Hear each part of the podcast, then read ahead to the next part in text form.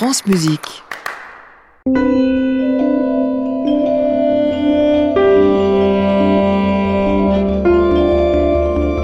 Bonsoir à tous, bonsoir Émilie Minera. Bonsoir Rodolphe. Vous allez bien? Oui, très bien. J'aime bien que vous preniez mes nouvelles le dimanche soir. Mais j'aime bien prendre de vos nouvelles, surtout qu'on va écouter de la musique chinoise ou de la musique américaine. Et on commence en Finlande.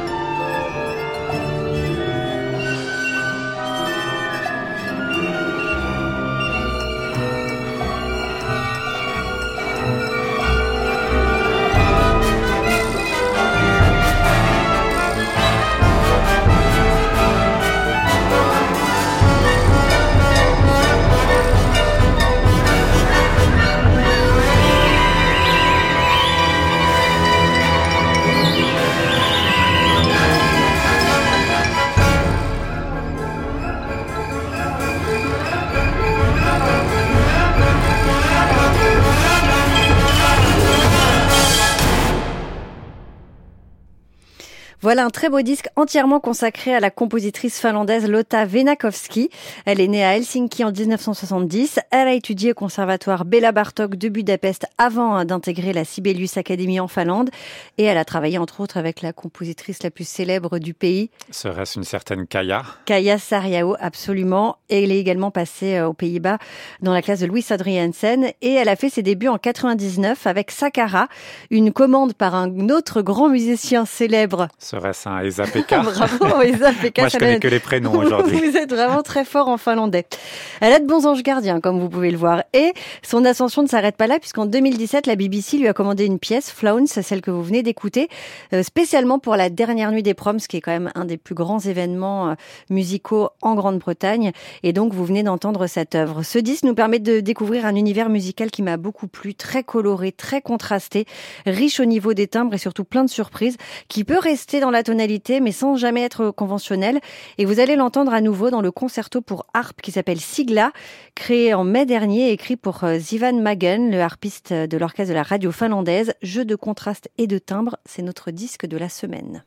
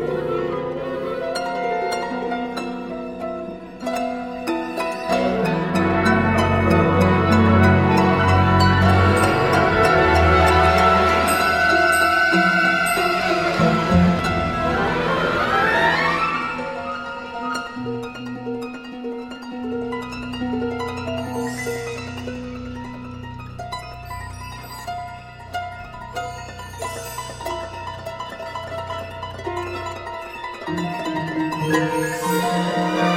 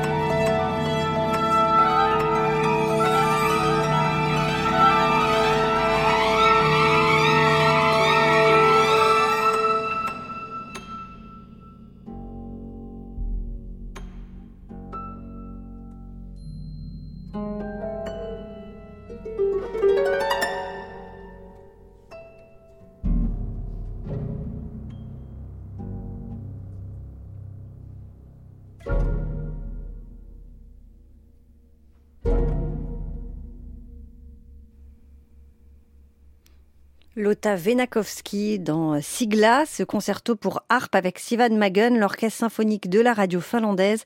Nicolas Colon dirige cette œuvre sous le label Ondine, qui enregistre beaucoup les musiciens de son temps, et c'est notre disque de la semaine.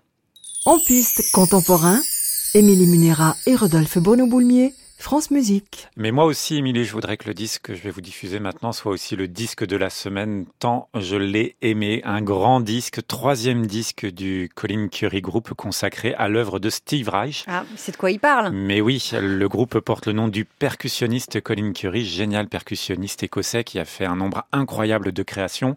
En 2006, il va fonder son groupe pour se dédier à l'œuvre de Steve Reich. D'ailleurs, le compositeur dira tout simplement que ce sont les meilleurs pour sa musique et je crois que c'est vrai parce que cette nouvelle version de musique pour 18 musiciens est absolument sensationnelle. Moi, c'est l'une de mes partitions préférées de Steve Reich. Et ici, les musiciens arrivent à trouver une atmosphère envoûtante avec un début planant et une fin démoniaque. C'est une partition que Colin Curry joue depuis 1980. Euh, je pense que ce disque sera mythique. D'ailleurs, la photo le prouve parce que les musiciens ont enregistré ceci dans les célèbres studios d'Abbey Road à Londres. Et depuis ce disque, je l'écoute en boucle. On va écouter la fin de cette œuvre absolument géniale.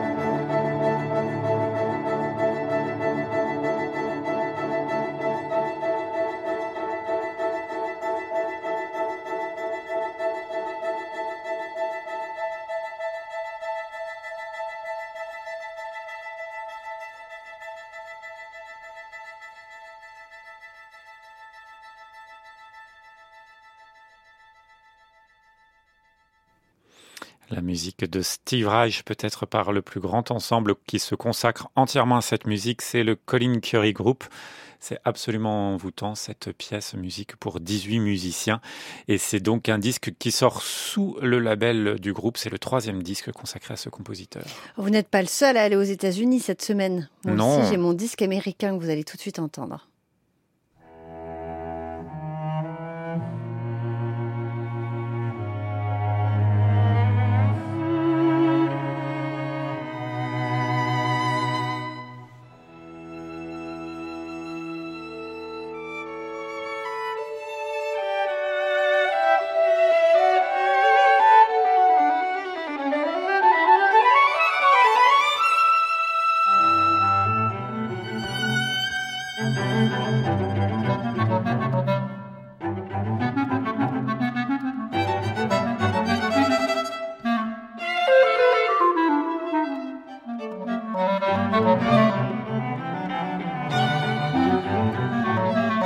Ce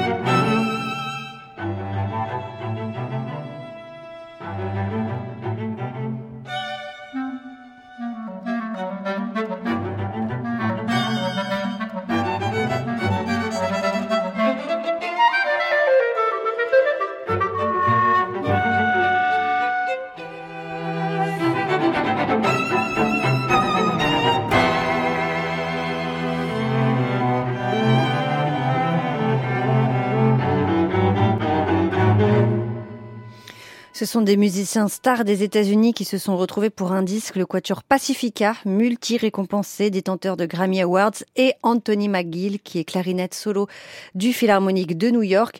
Et ils ont enregistré un disque qui s'appelle Histoire américaine, avec des histoires du pays racontées par quatre compositeurs. Il y a une pièce de Richard Daniel Poor, inspirée par l'attentat à la bombe qui a eu lieu contre l'église de Birmingham en 1963, commis par des membres du Ku Klux Klan. Vraiment, Daniel Poor est enregistré euh, Ouais. toutes les semaines. Je pense qu'on a un disque de lui. Il y a une pièce de Valérie Coleman, hommage à Mohamed Ali. Et il y a la sonate High Sierra de Ben Shirley que vous venez d'entendre qui évoque les montagnes accidentées de la Sierra Nevada comme une métaphore de la vie de ce compositeur qui fut son domicile fixe pendant quelques années. C'est ce qu'il nous raconte. Et c'est un premier enregistrement mondial pour cette pièce, tout comme le quintet de James Lee, écrit autour de la recherche d'identité dans les communautés afro-américaines et amérindiennes. D'ailleurs, il s'inspire de musique de compositeurs de ces deux communautés. Voici son troisième mouvement.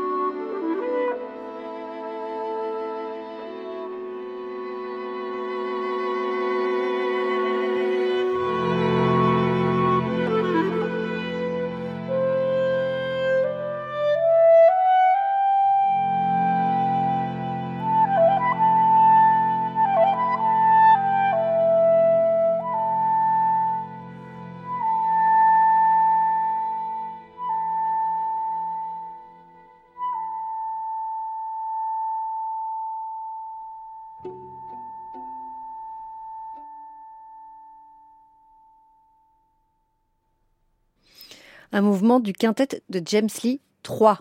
Je vous avais pas dit Ah. que c'était James Lee 3 tout à l'heure, mais c'est pas le premier, c'est pas le deuxième. Et vous connaissez son frère Je, il est 3 bis ou il est 2 Non, Bruce Oh non, je suis sûre que vous me l'avez déjà fait la première fois en plus. C'est vrai qu'on l'a déjà diffusé. Mais oui, bien sûr, parce qu'il est souvent enregistré. On avait diffusé sa musique pour orchestre. Anthony McGill et le Pacifica Quartet pour ce disque avec euh, beaucoup de créa, enfin uniquement euh, des, des œuvres d'aujourd'hui qui s'appellent Histoire américaine. En piste contemporain, Émilie Munera et Rodolphe Bono-Boulmier, France Musique. Des États-Unis, on passe à la Chine. Je ne sais pas si diplomatiquement en ce moment c'est Non, c'est bienvenu. C'est pas le bon choix, mais écoutez. Mais on va Vous dire que les pays en musique. la musique exactement permet ces rapprochements.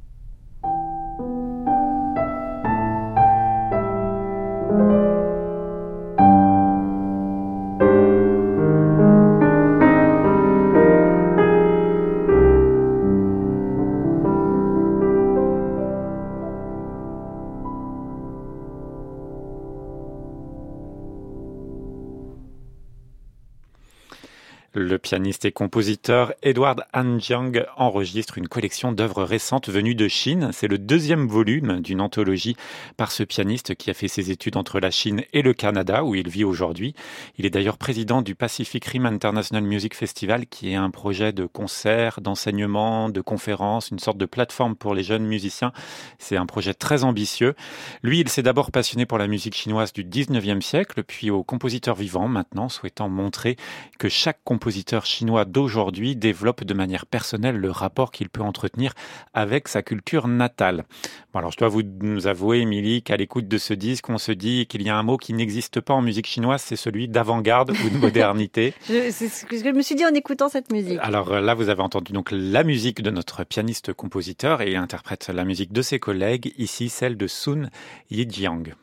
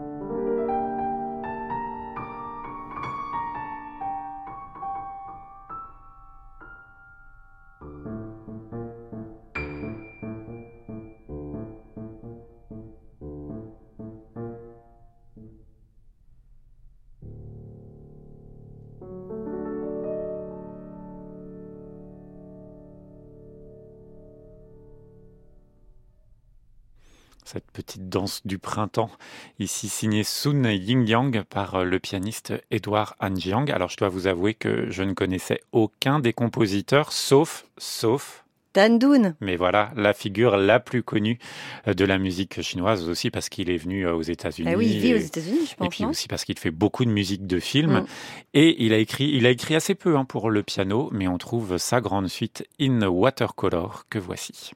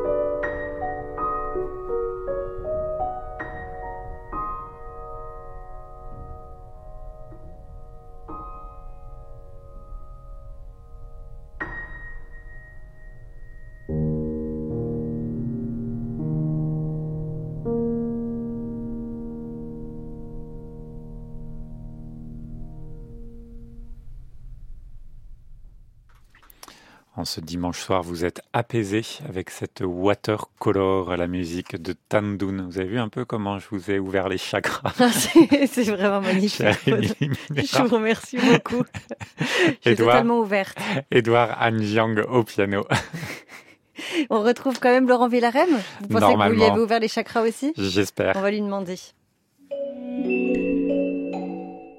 Bonsoir Laurent. Bonsoir Bonsoir Laurent. Bonsoir Rodolphe. On est entre nous. Qu'est-ce que vous lisez en ce moment? Ah, euh, je lis un livre d'Anne Berest. Je me souviens. La carte. Euh, postale. postale ah oui, très beau. Vous, vous, l'avez lu? Euh, Non, mais ah, vous m'avez. Et vous, Rodolphe? Moi, je lis un livre de Jean-Louis Trassard, compositeur, compositeur, voyez, écrivain mayennais. Alors, je suis content que vous me posiez la question à moi. Alors, moi, en ce moment, je lis le dernier livre du Hongrois, euh, Laszlo Krasnaorkai. Est-ce que vous le connaissez? Oui. Est-ce que c'est euh, aussi joyeux que les autres? Euh, Non, oui, absolument. C'est complètement. mais c'est un immense écrivain. Absolument. Vous connaissez mes talents de prédiction. Krasnaorkai sera prix Nobel d'ici cinq ans. Ouais, vous savez, bon. Dommage pour lui.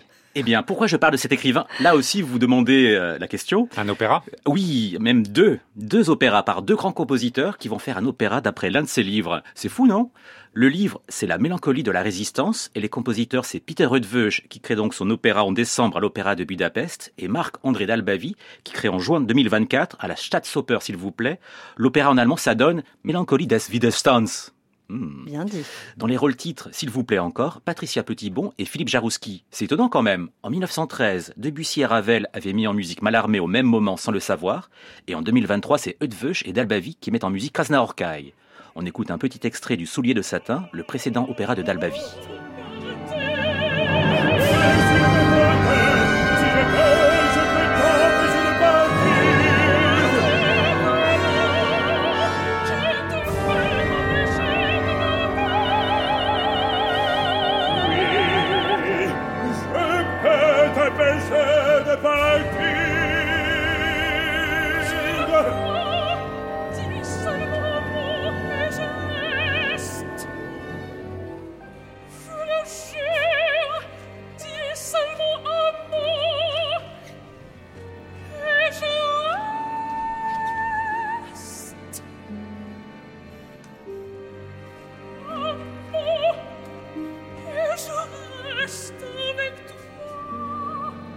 Nouvel opéra de Marc-André Dalbavi sera créé en juin 2024 à Berlin. Cette semaine, le journal se place sous le signe de la littérature et de la poésie. Ce dimanche à Pigna en Corse et le mardi 25 avril dans sa salle à Marseille, l'ensemble Musica 13 crée une œuvre de François Paris d'après un texte de Laure Gauthier. Laure Gauthier est une écrivaine et poétesse qui travaille beaucoup avec les compositeurs. Elle a notamment écrit des textes pour Chouilly, Sofia Avramidou et Pedro Garcia Velasquez.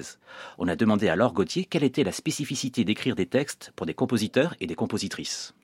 Ce que j'aime bien dans la rencontre avec des compositeurs, compositrices, c'est de faire un pas de côté, c'est de lâcher la rampe et d'aller dans des zones de turbulence entre poésie et musique, de pas refaire, de sortir de l'ornière.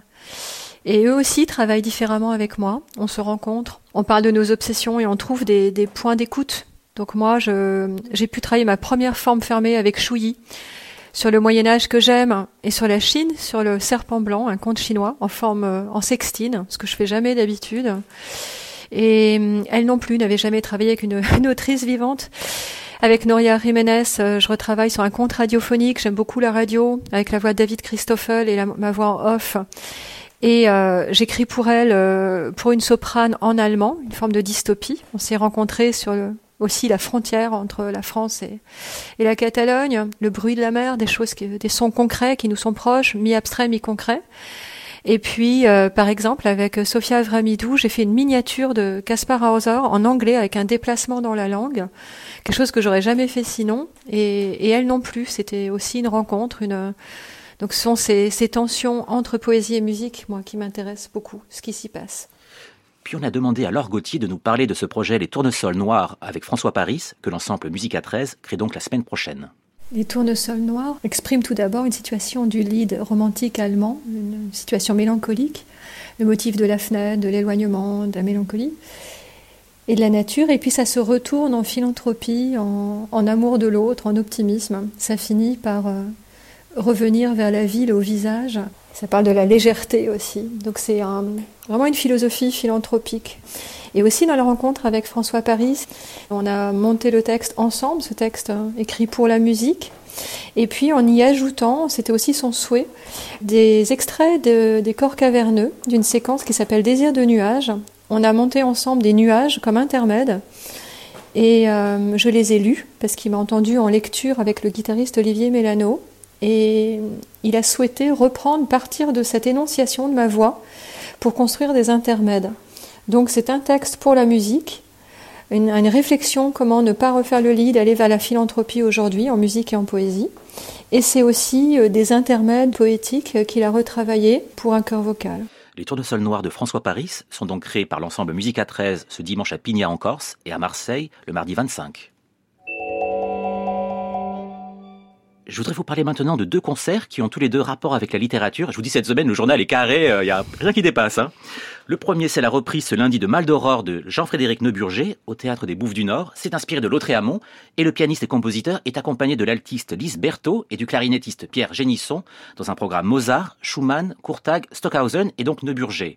Ça fait toujours plaisir d'aller au Bouffes du Nord, n'est-ce pas? Oui.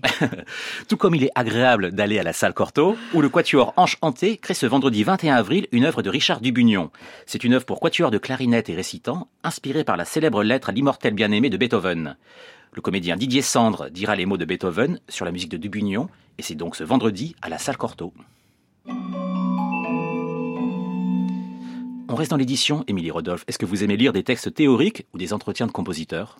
Ça dépend. Plutôt les entretiens, oui. les, les textes théoriques un peu moins. Eh bien, aux éditions de la Tour, Bernard de Vienne fait paraître ce mois-ci un vaste livre, Le principe d'incertitude, qui est une sélection de ses écrits sur la musique et la peinture de 1981 à nos jours. On laisse le compositeur Bernard de Vienne nous présenter son livre. Mon livre, Le principe d'incertitude, réunit plusieurs de mes textes sur la musique et la peinture. Ces réflexions esthétiques permettent d'appréhender l'évolution de mon écriture musicale sur plus de 45 années. Cet ouvrage est constitué de trois grandes parties, composition, interprétation, transmission et esthétique. Il aborde diverses thématiques telles la notion de polyphonie, la cohérence formelle comme fondement de mon écriture, l'œuvre comme organisme vivant ou encore l'évolution de l'art aujourd'hui. Avec bienveillance, ces textes s'adressent à tout amateur curieux du fait artistique sans chercher à imposer quelque mode de pensée que ce soit. Des notes plus techniques répondent aux questions récurrentes qui me sont posées. J'ai choisi ce titre car dans notre vie quotidienne, comme dans l'invention d'une œuvre, le principe d'incertitude montre combien notre réalité peut être inattendue. En effet, à l'image du vivant, l'adaptation et l'évolution sont à la source de la composition et des pratiques artistiques. L'objet est de donner des clés d'écoute pour découvrir mon travail dans toute sa singularité, un univers mouvant à l'image des émotions contradictoires qui nous habitent. Le principe d'incertitude de Bernard de Vienne vient de paraître aux éditions de la Tour. Je voudrais terminer le journal par deux livres étonnants écrits par des compositeurs. Le premier est le livre des nombres de Colin Roche, paru aux éditions Les Presses du Réel, qui est le journal intime d'un créateur en train d'écrire de la musique. On a mis le lien sur la page de l'émission. Et le second, c'est rien moins qu'un roman de Jules Maton, paru cette fois aux éditions Léo Cher. Ça vous dit quelque chose des compositeurs qui ont écrit des romans? Mais oui, surtout le, le second que vous évoquez, Mm. vous savez qu'il parle d'empiste dedans. Ah, ah vous l'avez ah, lu? bah non, pas vous apparemment. Alors moi je pensais à, pour les compositeurs du passé, je pensais à Karol Szymanowski, mais vous avez d'autres idées? Oui, non, Berlioz. Ah un oui, c'est un vrai, vrai roman, hein. ouais. Une, une une nouvelle, nouvelle euh, ouais. d'anticipation. Ouais. Ah cool Ah oui, euh, Ah oui. Euphonium, c'est ça Ouais. Euphonia. Euphonia, ouais. Alors le bouquin de Jules Maton s'appelle Gaspard, je vous lis la quatrième de couverture. Sociable, charmant, dépressif, guitariste avorté et consommateur de femmes qui ne sait pas aimer mais possède avec frénésie, Gaspard, 30 ans, rate le train pour sa ville natale. On dirait que c'est un peu autobiographique. En tout cas, c'est un le bon croire. teasing. En tout cas, le livre vient de paraître aux éditions Léo Cher et on se quitte avec un extrait du concerto baroque de Jules Maton qui vient lui aussi de paraître en disque chez Nomad Music. L'orchestre d'Auvergne dirigé par Harry von Beck, Justin Taylor au clavecin.